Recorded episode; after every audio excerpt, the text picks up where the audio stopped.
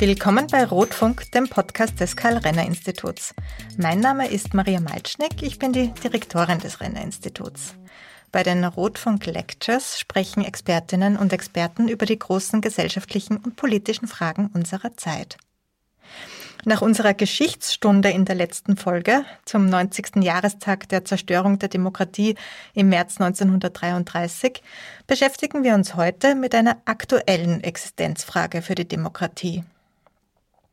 Johanna Lutz leitet das Demokratiebüro der Deutschen Friedrich-Ebert-Stiftung in Wien und beschäftigt sich aktuell mit der Frage, wie es sein kann, dass Wähler und Wählerinnen wissentlich Parteien und Politiker wählen, die eine autokratische Politik verfolgen.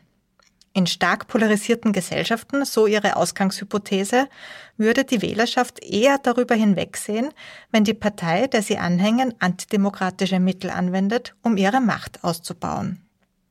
In einer aktuellen Untersuchung hat die Friedrich-Ebert-Stiftung diese Hypothese untersucht. Und die Erkenntnisse daraus hören wir nun von Johanna Lutz.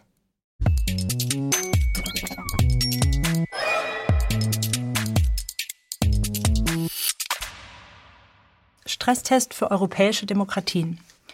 Wie es undemokratische Politikerinnen schaffen, gewählt zu werden. Es gibt in Europa Politiker, Sie treten etwa mit dem Wahlversprechen an, das Land von verlogenen und verräterischen Journalisten zu befreien, die ihrer Ansicht nach als ausländische Söldner agieren. Ein anderer stellt in Aussicht, dass eine Regierung unter seiner Führung Richterinnen ersetzen wird, die die Politik ihrer Partei für verfassungswidrig erklärt haben. Wir sehen gerade seit einigen Jahren, dass in vielen Ländern Europas demokratische Standards nicht eingehalten oder abgebaut werden.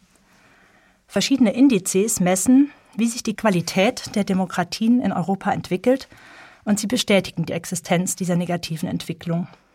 Zu den vier Ländern weltweit, die im letzten Jahr vom Varieties of Democracy Index von einer liberalen Demokratie zu einer Wahldemokratie herabgestuft wurden, zählt leider auch Österreich.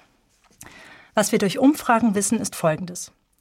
Auf der einen Seite schätzt eine große Mehrheit der Bevölkerung in den meisten europäischen Ländern die Demokratie als System. Sie wollen ihr System nicht durch eine Autokratie ersetzen. Auf der anderen Seite steigt seit Jahren die Unzufriedenheit damit, wie das demokratische System in ihrem Land funktioniert.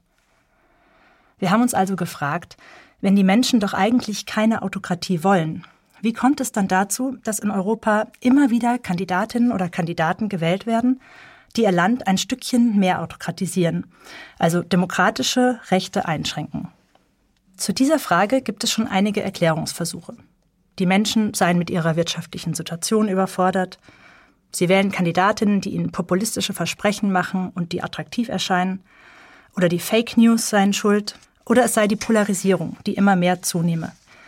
Wir haben nun einen besonderen Ansatz gewählt, um herauszufinden, welche Faktoren eine Rolle dabei spielen, dass Menschen, Politikerinnen, die gegen demokratische Standards verstoßen, dennoch wählen. Und zwar haben wir uns mit dem Politikwissenschaftler Milan Zwolik von der Uni Yale zusammengetan und eine Umfrage mit einem Experiment durchgeführt. Und von unseren wirklich spannenden Ergebnissen möchte ich Ihnen in diesem Vortrag erzählen. Starten möchte ich damit, Ihnen kurz das Setup dieses Experiments zu erläutern. Wir haben Ende 2021 eine Umfrage in sieben europäischen Ländern mit ca. 10.000 Befragten durchgeführt.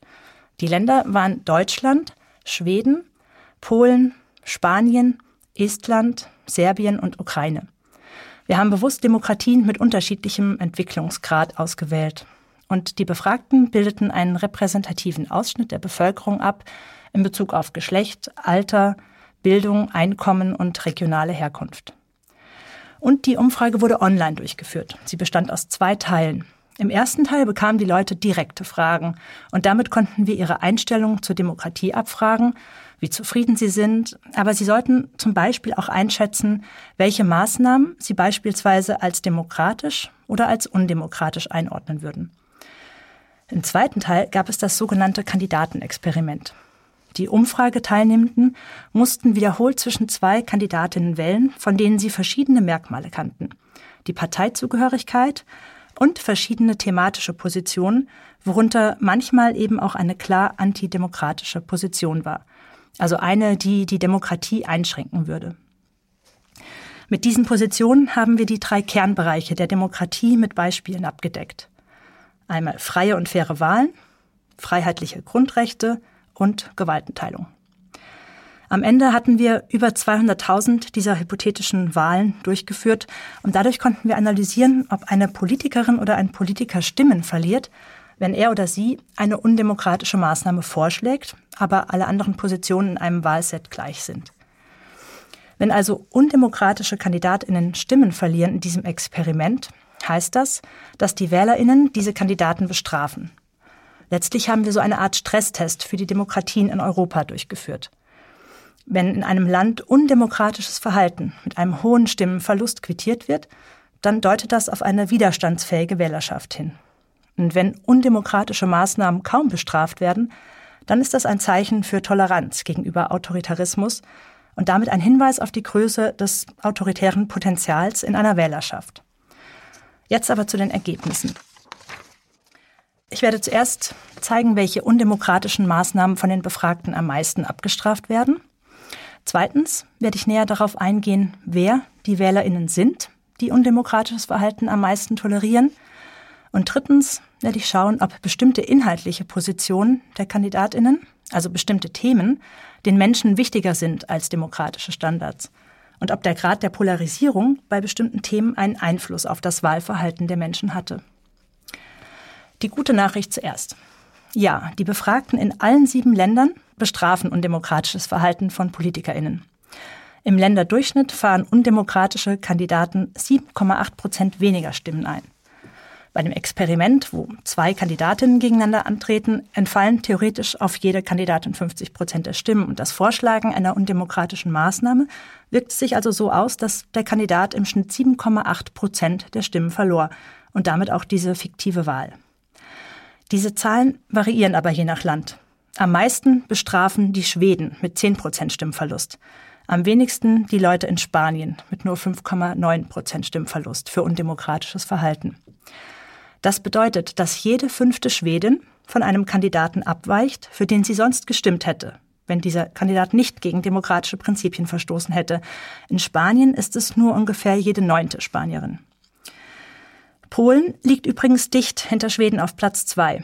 Und hier zeigt uns ein vertiefter Blick in die Daten, dass das Land in seinen Einstellungen zur Demokratie sehr gespalten ist. Ein großer Teil der polnischen Gesellschaft scheint sehr sensibilisiert für den Abbau von demokratischen Standards und zeigt eine sehr große Bereitschaft dafür, solches Verhalten an der Wahlurne zu bestrafen. Stärker als in vielen westeuropäischen Ländern. Aber es gibt auch einen beträchtlichen Teil, hauptsächlich die Unterstützer der PIS-Partei, die deutlich weniger bestrafen. Welche demokratischen Standards sind für die Wählerinnen im Sieben-Länder-Durchschnitt nun am wichtigsten? Verstöße gegen freie und faire Wahlen werden von den Befragten am allermeisten bestraft, mit 9,8 Prozent Stimmverlust. Am zweitmeisten werden die Verstöße gegen bürgerliche Freiheiten geahndet, mit 7,1 Prozent. Und danach Verstöße gegen die Gewaltenteilung mit 6,8 Prozent. Und dieses Ergebnis gibt uns schon interessante Einsichten.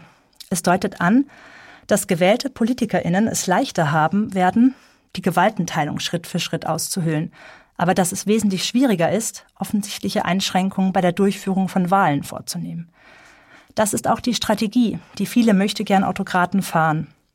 Sie versuchen zunächst das System so zu manipulieren und Kontrollmechanismen außer Kraft zu setzen, dass sie später leichteres Spiel haben, an der Macht zu bleiben.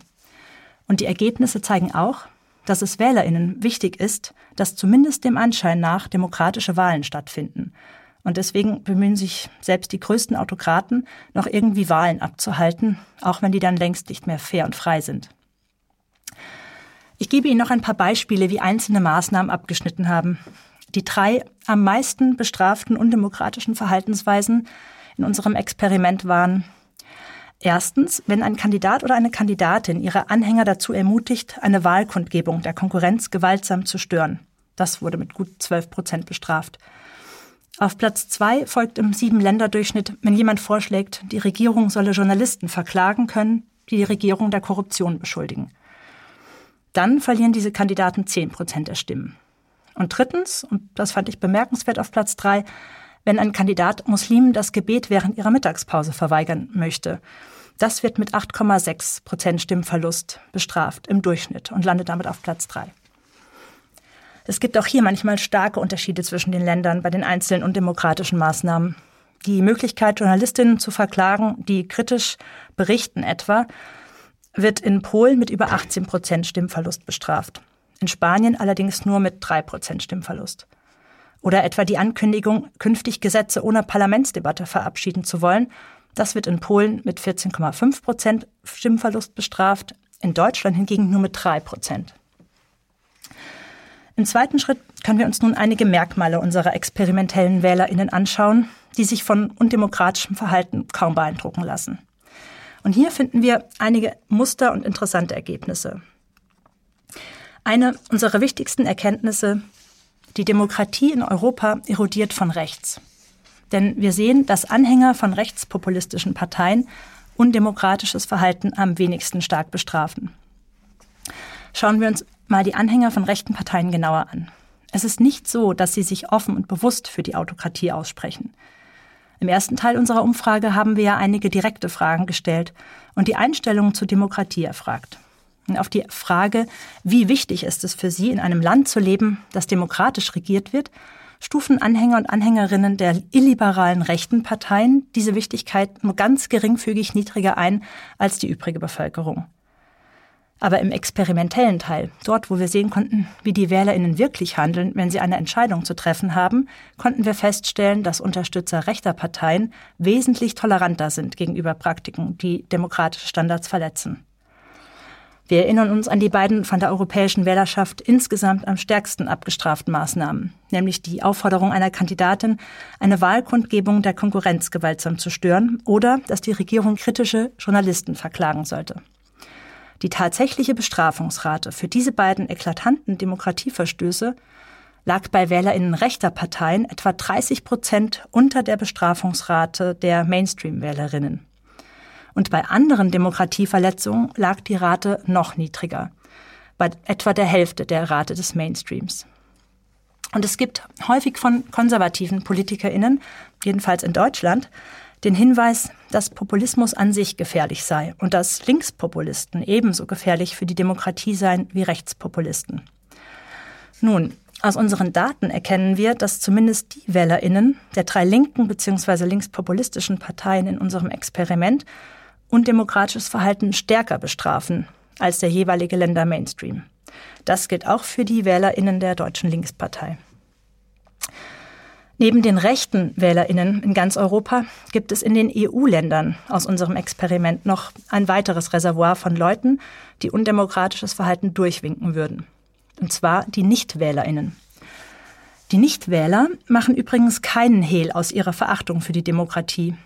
Wenn man sie direkt fragt, wie wichtig ihnen die Demokratie ist, finden sie sich alle bei den untersten 25 Prozent in der Antwortverteilung ihres Landes auf diese Standardfrage.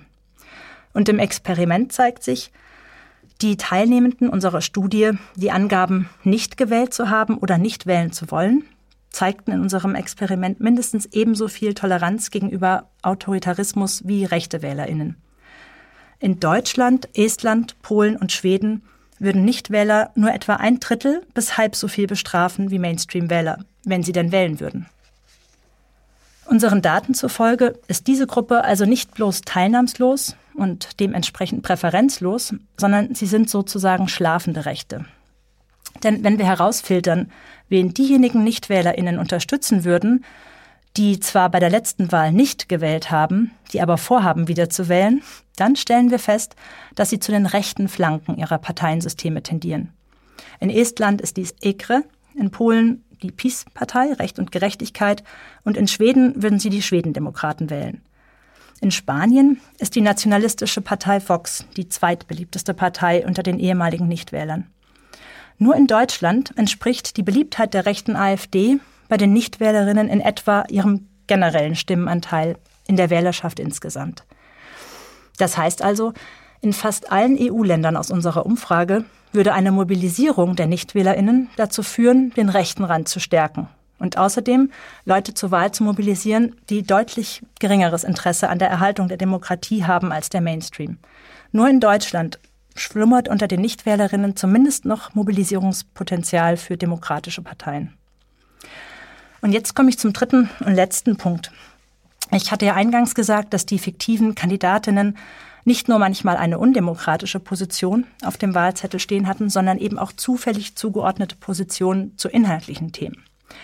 Und so konnten wir auch messen, ob bestimmte Themen den Befragten so wichtig waren, dass sie über die undemokratischen Positionen eher hinwegsahen, dass sie also die Kandidatin weniger stark bestraften, als sie sonst taten. Zudem hatten wir vor dem Experiment noch die Positionierung der Befragten zu den verschiedenen Themen abgefragt. Also zum Beispiel, ob sie eher für Steuererhöhung zugunsten der Bildungsinvestitionen wären oder dagegen. Und dadurch konnten wir noch messen, ob die Gesellschaft in den verschiedenen Ländern bei bestimmten Themen eigentlich polarisiert war und ob der Polarisierungsgrad dann später einen Einfluss auf ihr Wahlverhalten hatte. Die gute Nachricht vorweg. Die Menschen in den sieben europäischen Ländern sind nicht so polarisiert, wie es uns von den Medien, vor allem den sozialen Medien, oft suggeriert wird. Und im Vergleich mit den USA, wo Professor Swolik das gleiche Experiment auch schon durchgeführt hat, sind die Befragten in Europa deutlich weniger polarisiert. Wir hatten eine Auswahl an Themen, die verschiedene Bereiche abdeckte.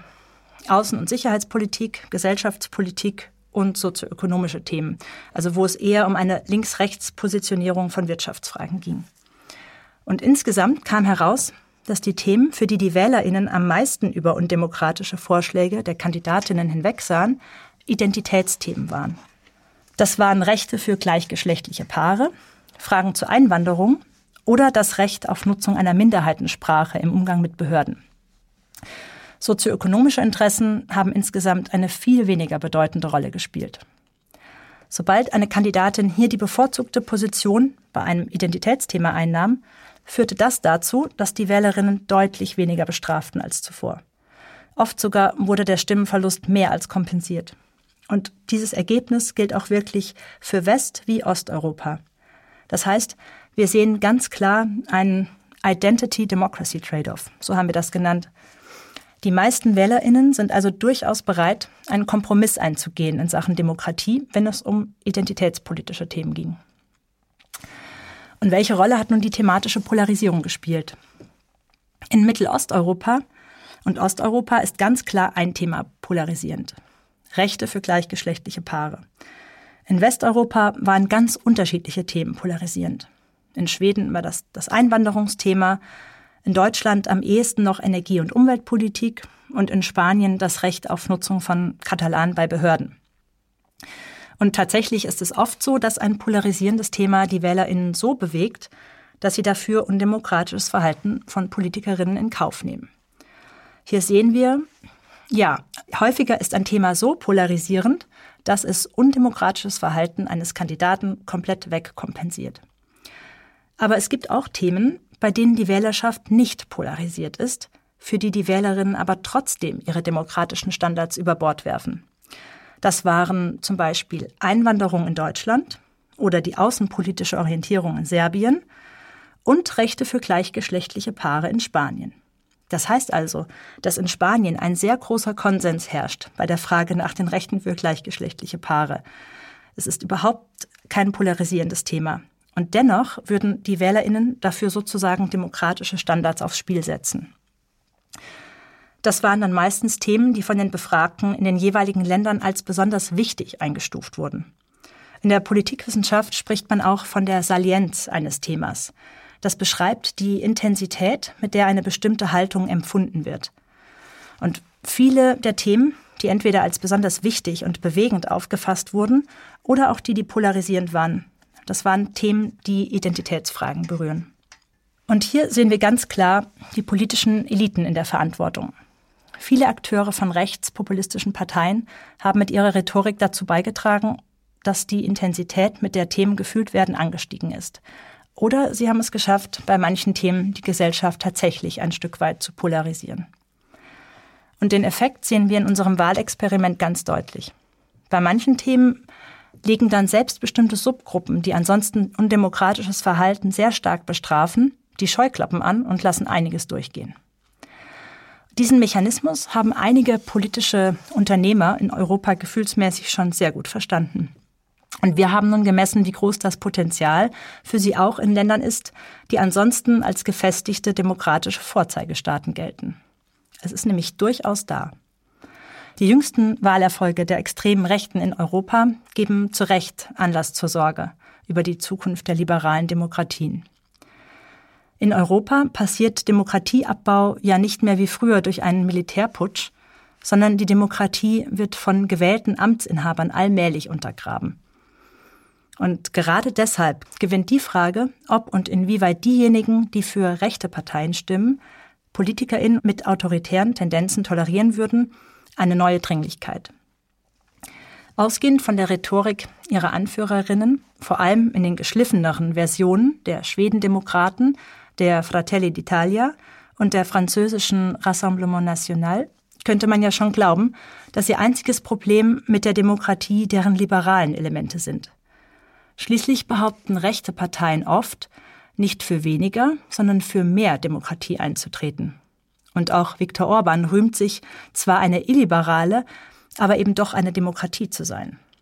Die Ergebnisse unserer Studie zeigen meines Erachtens aber sehr klar die Risiken, rechte Parteien und auch ihre Anhänger beim Wort zu nehmen. Denn im Experiment haben die Anhängerinnen rechter Parteien eben nicht nur Verstöße gegen die bürgerlichen Freiheiten und Gewaltenteilung toleriert, sondern auch Verstöße gegen freie und faire Wahlen. Die Ignoranz der illiberalen Rechten gegenüber der Demokratie beschränkt sich also nicht nur auf ihre liberalen Komponenten, sondern ist allumfassend. Ich hatte eingangs von einem Stresstest gesprochen, den wir die Demokratien in sieben Ländern unterzogen haben. Und dieser Stresstest hat gezeigt, das undemokratische Potenzial gibt es tatsächlich in allen diesen Ländern und es lässt sich mit identitätspolitischen Themen am meisten mobilisieren. Wir haben in unseren Daten aber auch einige Ansatzpunkte aufgezeigt, die helfen können, bessere Strategien zu finden für den Erhalt von Demokratie und Rechtsstaat. Der Demokratieabbau in Europa ist nicht unaufhaltsam. Und wenn Sie an den Daten interessiert sind, finden Sie diese grafisch sehr eingängig aufbereitet auf www.democracy.fes.de.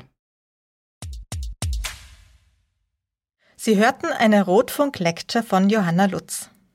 Wenn Sie sich für das Thema Demokratie interessieren und vielleicht auch gerne etwas über die österreichische Geschichte lernen möchten, empfehle ich Ihnen, unsere letzte Folge nachzuhören, in der Historiker Michael Rossecker die Geschehnisse rund um den 4. März 1933 schildert, an dem eine Geschäftsordnungskrise im Parlament dem christlich-sozialen Bundeskanzler Engelbert Dollfuß die Gelegenheit gab, das Parlament auszuschalten und schließlich eine austrofaschistische Diktatur zu errichten.